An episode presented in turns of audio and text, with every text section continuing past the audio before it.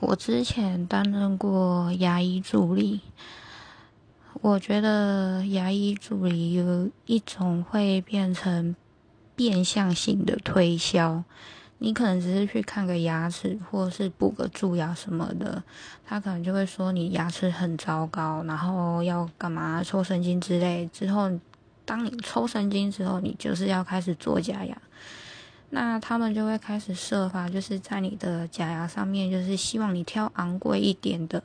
这样他们抽成才有办法越高。甚至就是你可能缺牙，需要做。补牙的动作，又或可能是植牙，那他们当然会想尽各种方式要你做植牙，毕竟植牙收的费用跟矫正是可以相比的，所以去看牙齿的时候，真的是要多评估，不要太冲动。